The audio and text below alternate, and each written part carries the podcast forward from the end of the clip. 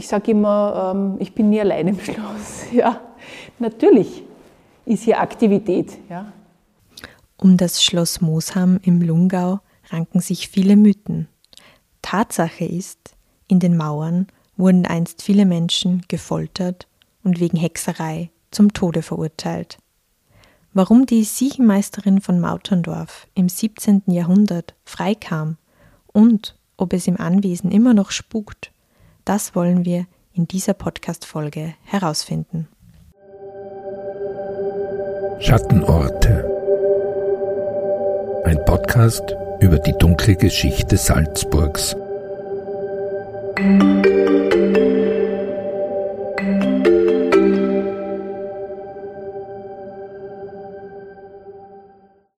Mein Name ist Simona Pinwinkler und ich begrüße Sie zu einer neuen Folge von Schattenorte. Abwechselnd mit meiner Kollegin Anna Boschner beleuchten wir Orte mit dunkler Geschichte im Bundesland Salzburg. Heute bin ich auf Schloss Moosham. Dieses befindet sich in der Gemeinde Unternberg bei St. Michael im Lungau. Das Schloss liegt über dem Tal der Mur auf einem felsigen Hügel des Mitterberges, umgeben von sumpfigem Moor, auch Moos genannt, von dem das Schloss seinen Namen hat. Es ist Dezember, kurz vor Weihnachten. Berge und Tal sind mit Schnee bedeckt und obwohl die Sonne scheint, liegt das Anwesen komplett im Schatten. Minus 13 Grad zeigt die Anzeige in meinem Pkw für die Außentemperatur an. Es ist also frisch, als ich die Geschäftsführerin Teresita Wilczek vor dem Schlossportal treffe. Sie wird uns nun durch das Anwesen führen und so viel sei verraten, ich werde Zeugin einer dieser seltsamen Ungereimtheiten, die sich immer wieder im Schloss abspielen sollen und weshalb es auch als Nummer eins der unheimlichsten Spukschlösser Österreichs gilt. Zu Beginn gibt Frau Wilczek einen kurzen historischen Abriss. Die ersten Erbauer sozusagen waren die Ritter von Moosham zu Moosheim, wobei das Moosheimer Geschlecht sozusagen ausgestorben ist, leider. Und dadurch ist es dann später ins Erzbistum Salzburg übergegangen. Das heißt, hier waren die Landesfürsten und Erzbischöfe ähm, hier auf diesem Schloss. Und Mosham war Bluts- und Pflegegericht. Ja. Die erstmalige Erwähnung ist übrigens 1191. Da wurde das Schloss urkundlich erwähnt. Und wie gesagt, ab der Zeit des Pflegegerichts ist Mosham natürlich bekannt geworden, leider weil hier nämlich die Schwerdelikte abgehandelt wurden. Also es befindet sich ja auch ähm, die Burg Mauterndorf hier zwei Kilometer daneben, aber die Schwerdelikte wurden eben in Mosham abgehandelt. Ja. Also somit war das Bluts- und Pflegegericht vom Lungau. Auf Schloss Mosham warteten viele Beschuldigte auf ihren Prozess oder auf ihre Hinrichtung. Viele unschuldige Angeklagte mussten hier die Folter ertragen und viele davon starben auch. Der Grund für die Anklage war meistens Hexerei, Schadenszauber oder Teufelsbündnis. Der Historiker und Lehrer Peter Klammer aus Tamsweg hat sich in mehreren Büchern mit den Hexenprozessen im Lungau auseinandergesetzt. Im Telefoninterview erläutert er die Besonderheiten für die Hexenprozesse in dieser Region. Äh, in den Mooshammer Protokollen sind sind diese Hexenverfolgungen beschrieben und sie reichen zurück bis 1531 und gehen dann bis 1736, also knapp 200 Jahre. Und in diesen 200 Jahren lassen sich etwa gute zwei Dutzend solche Hexer, Hexerei und Zauberei-Delikte nachweisen. Aber nicht alle zwei Dutzend, also nicht alle zwei Dutzend haben dann Strafprozesse zur Folge gehabt, sondern das waren etwa nur ungefähr zehn. Und die zwei größten Strafprozesse waren jene der, des, der, der, der Mooshammer Verfolgung von 1682, 83 und von 1688.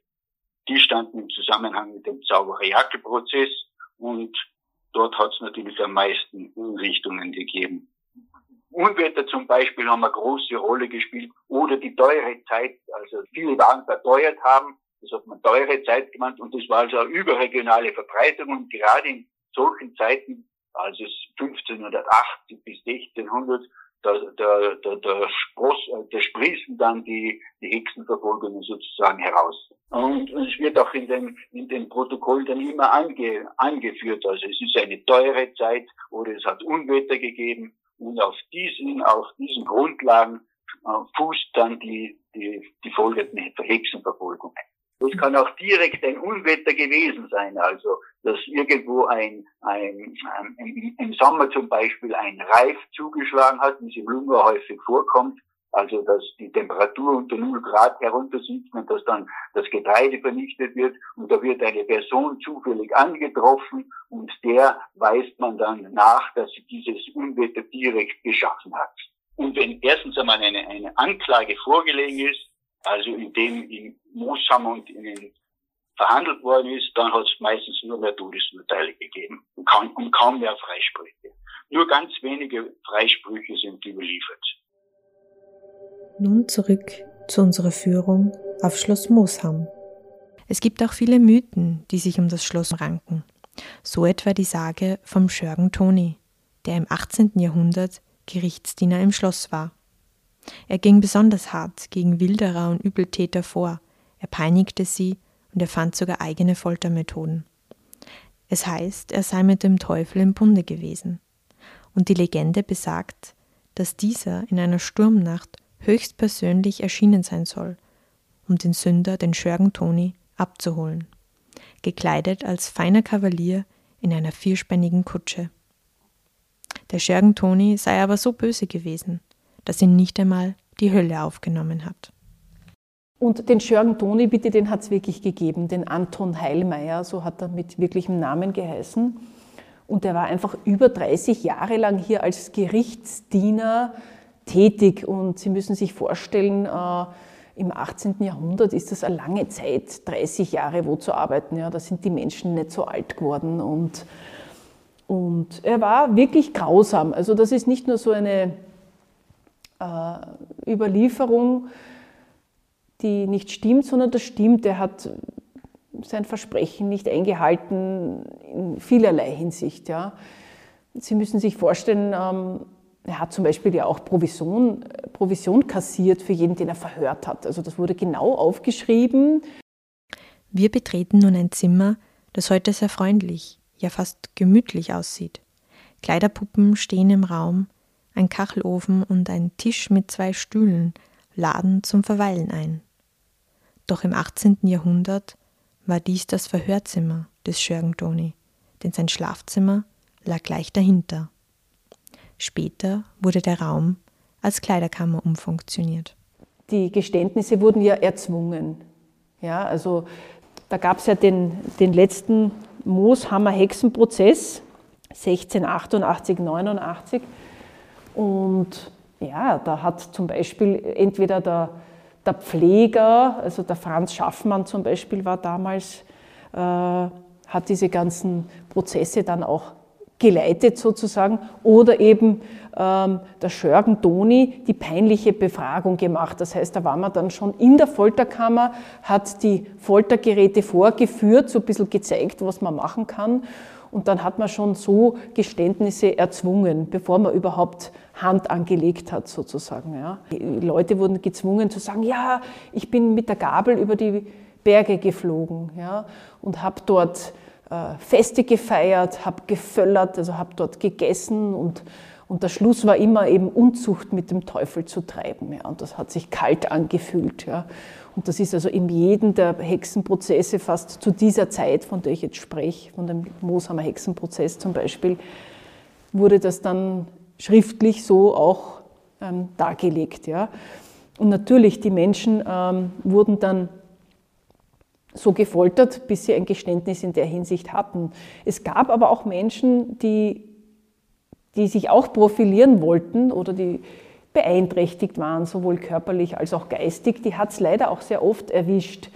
Das war einfach eine, eine Zeit, wo sehr viel Armut geherrscht hat. Ja. Da gab es zum Beispiel einen, der war geistig halt sehr beeinträchtigt und körperlich auch und der der wollte halt auch einmal wichtig sein und hat gesagt, ja, ich bin mit dem Besen über die Berge geflogen und oder ja, ich habe Butter gemacht und habe die, vorher die Hostie geschändet, ja, da gab es so eine ganze Punkteliste und, und habe mit dem Hammer auf die Hostie gehaut und da ist das Blut rausgespritzt und mit dem Blut habe ich dann eine Butter gemacht und das haben dann alle gegessen zum Beispiel. Also das war, klingt jetzt verrückt, aber das ist wirklich so überliefert, ja. Als wir eine Treppe hinuntersteigen und einen weiteren Trakt des Schlosses durch eine verschlossene Tür betreten, brennt Licht in einer hinteren Ecke. So. Aha, da brennt tatsächlich wieder ein Licht. Und ich habe das erst abgedreht. Das sind so typische Schlosssachen.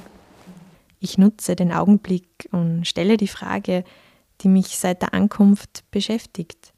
Spukt es hier wirklich auf Schloss Mosham? Ich sage immer, ich, ich rede dann eigentlich ungern über diese Dinge in der Öffentlichkeit, ähm, weil es natürlich genug Leute gibt, die sagen, naja, sowas gibt es ja gar nicht und hin und her. Aber Sie müssen sich vorstellen, Mosham war ja wirklich jahrelang ein Folterschloss. Und es sind viele Menschen hier leider umgekommen. Und ja, also natürlich, ich mache das hier schon länger, diesen Job, ja. Und ich sage immer, ähm, ich bin nie allein im Schloss. Ja, natürlich ist hier Aktivität. Ja. So wie jetzt das Licht habe ich vor zwei Tagen abgedreht und war seitdem nicht da.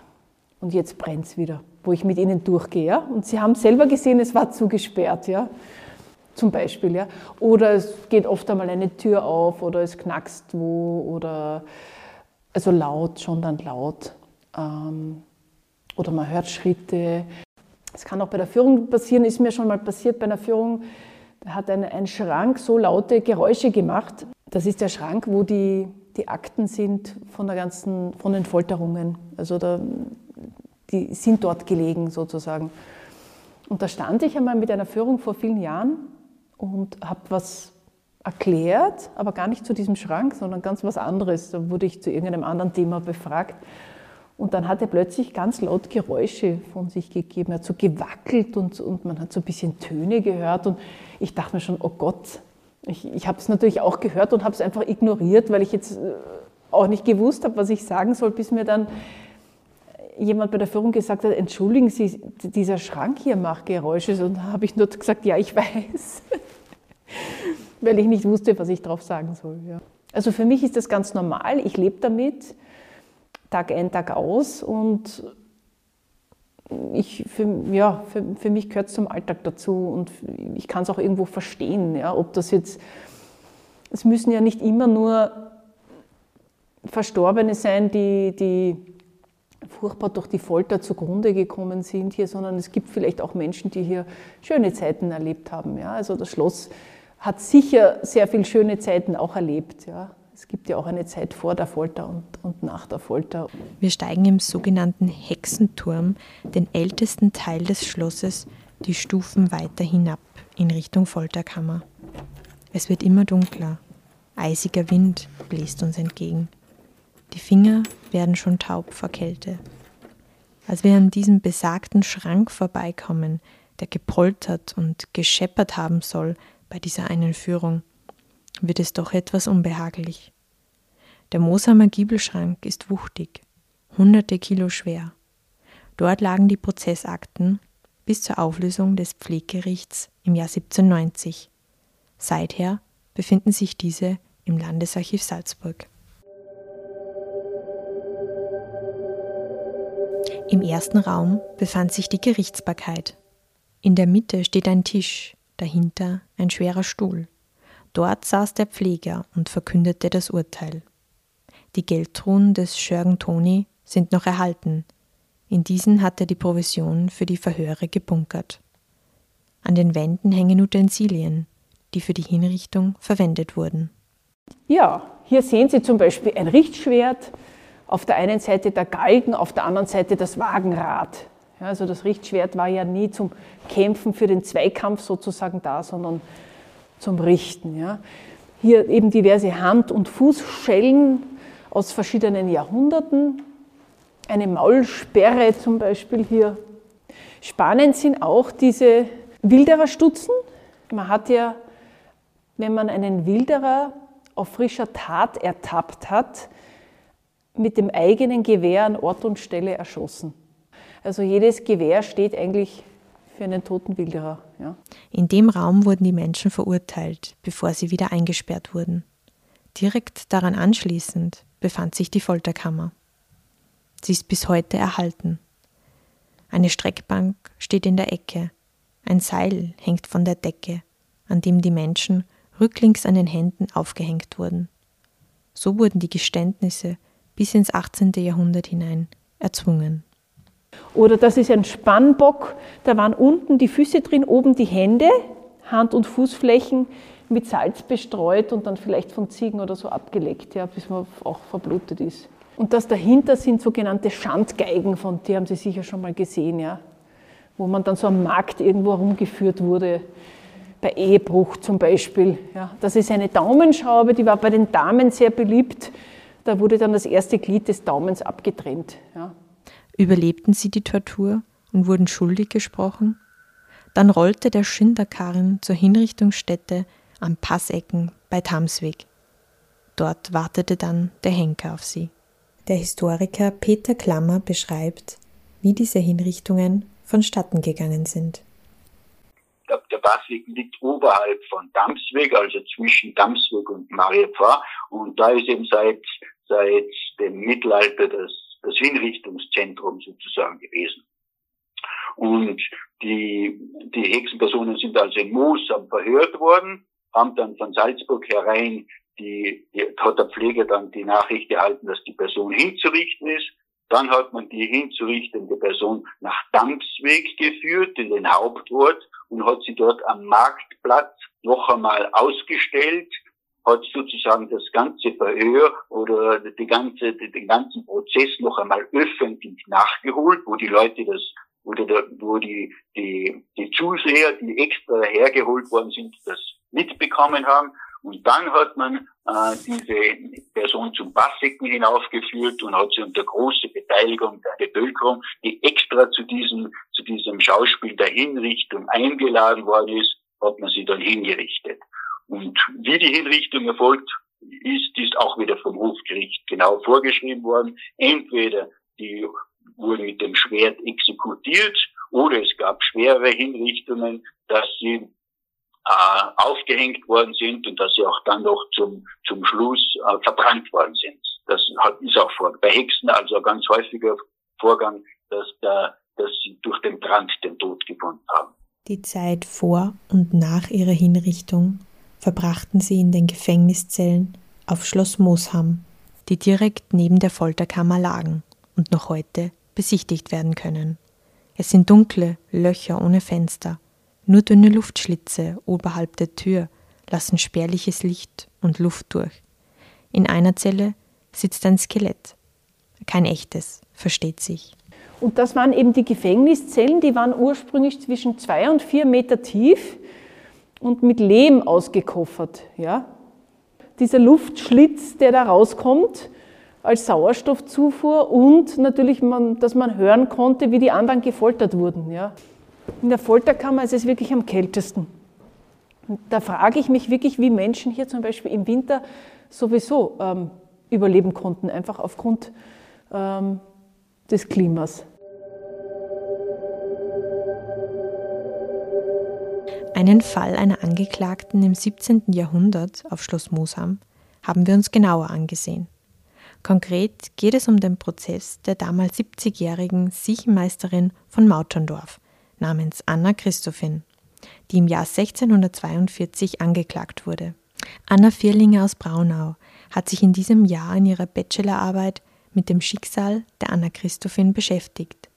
Die 24-Jährige absolviert derzeit das Masterstudium Geschichte und ist Studienassistentin an der Universität Salzburg. Ich habe sie in ihrem Büro am Rudolfskee besucht. Sie beschreibt, was sie über das Leben der Anna Christophin herausgefunden hat. Geboren wurde sie ca. 1572 im bayerischen Neumarkt St. Veit, das bis 1943 Neumarkt an der Rott in Niederbayern genannt wurde. Ähm, 1572, das Datum kann man ungefähr rekonstruieren, weil sie angibt, dass sie 70 Jahre alt ist und der Prozess 1642 stattgefunden hat, den ich eben in meiner Bachelorarbeit untersucht habe. Äh, gelernt hat sie dann im nahegelegenen Ganghofen, das circa 10 Kilometer von Neumarkt St. Veit heute entfernt liegt.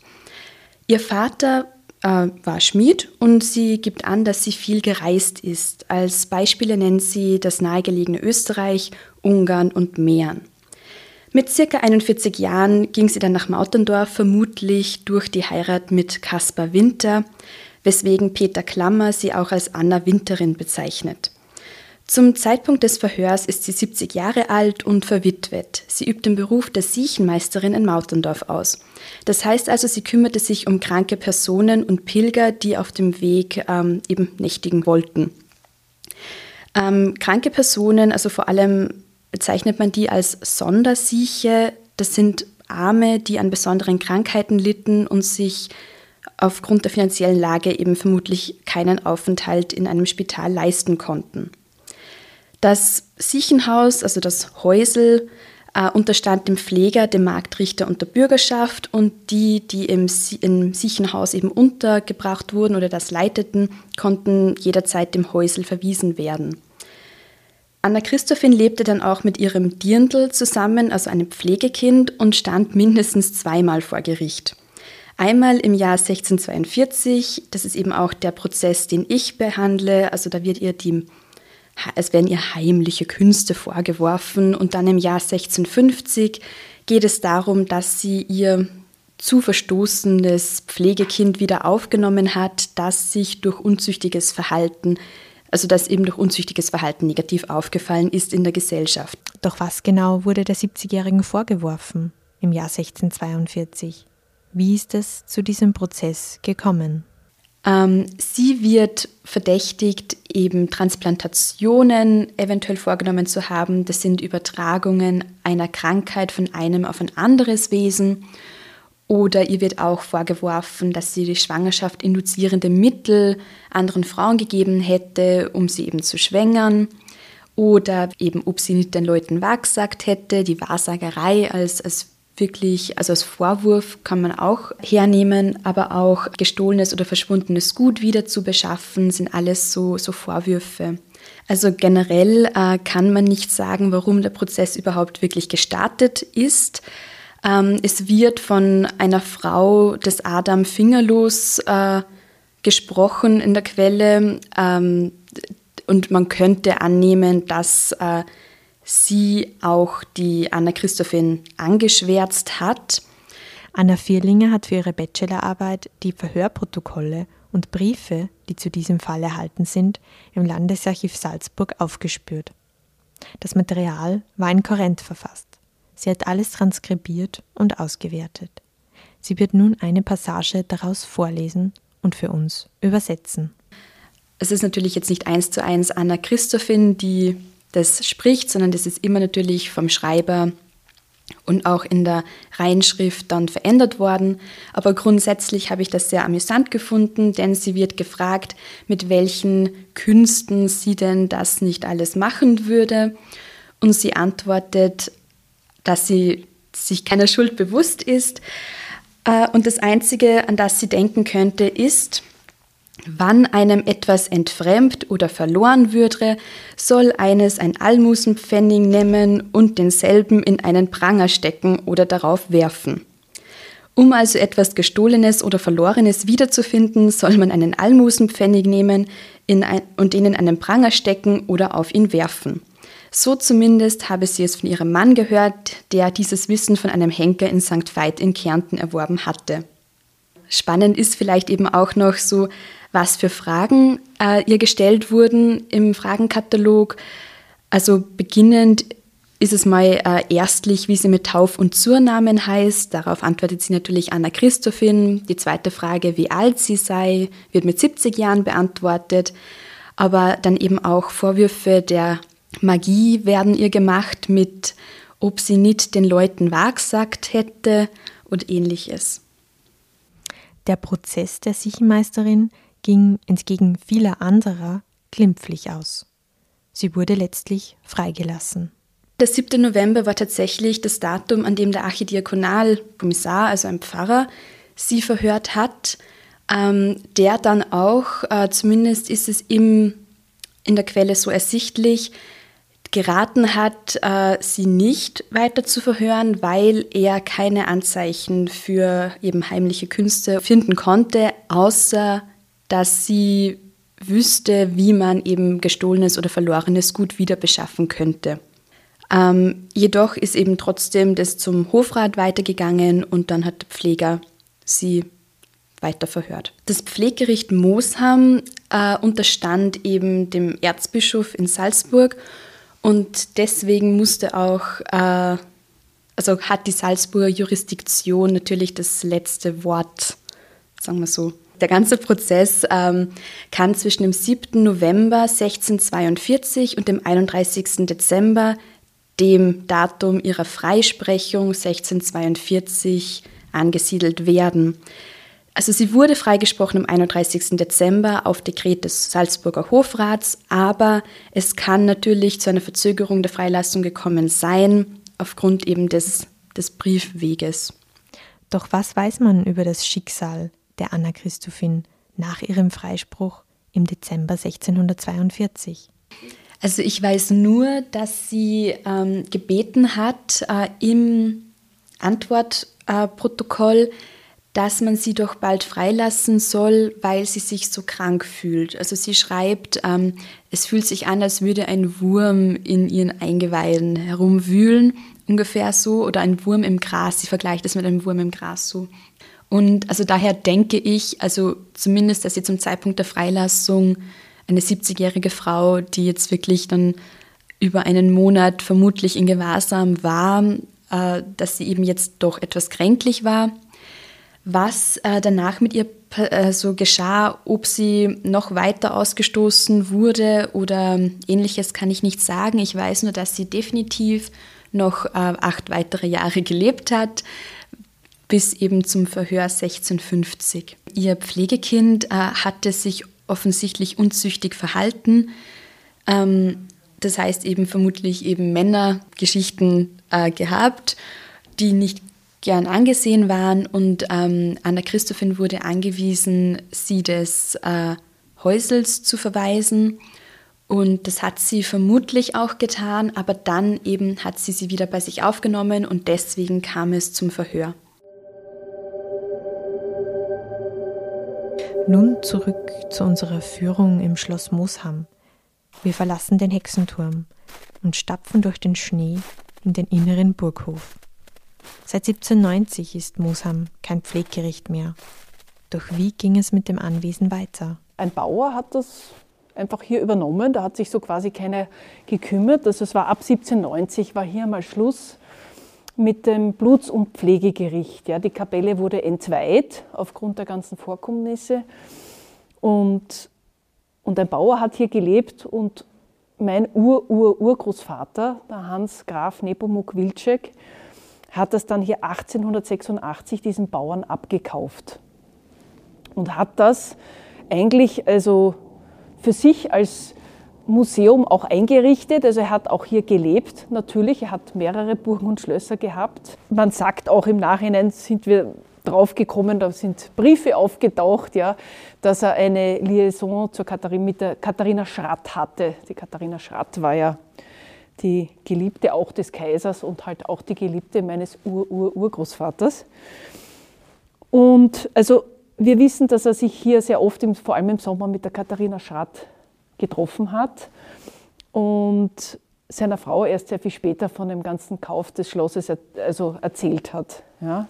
Das Schloss ist bis heute im Familienbesitz der Familie Wilczek.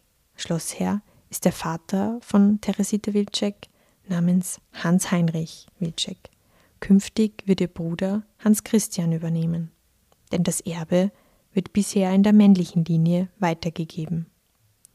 In den Räumlichkeiten ist ein Museum eingerichtet. Das Schloss ist öffentlich im Rahmen von Führungen zugänglich.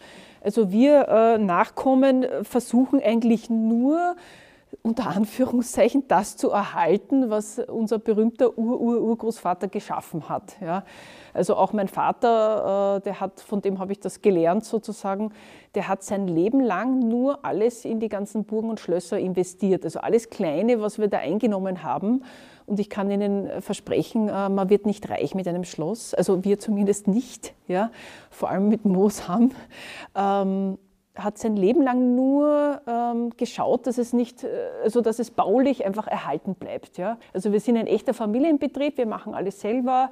Und gerade hier in Mosam, das ist eigentlich ein, ein maximal ein bis zwei Mann Betrieb. Ja? Also ich tue vom Machführungen und, und schaufel genauso Schnee und bringe genauso Brötchen für die, für die Gäste in den Ferienwohnungen gegenüber. Und ja, ich bin und putze auch, also ich bin auch so quasi Mädchen für alles, ja. Es gibt aber nicht nur dunkle Ecken auf Schloss Moosham. Als wir durch die Zimmer gehen, Speisezimmer, Fürstenzimmer, Schlafgemächer und Leibwächterzimmer, fällt auf, wie wohlig und hell diese auf einmal wirken. Sie sind mit Ledertapeten verziert oder mit Holz verkleidet und mit Kunstgegenständen geschmückt.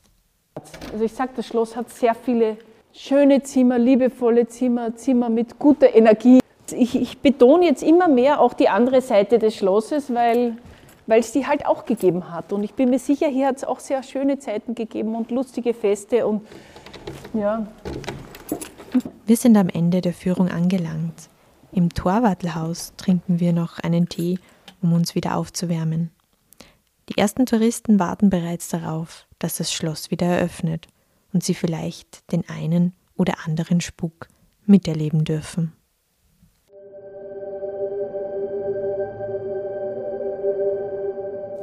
Bei den Hörerinnen und Hörern bedanke ich mich für das Interesse.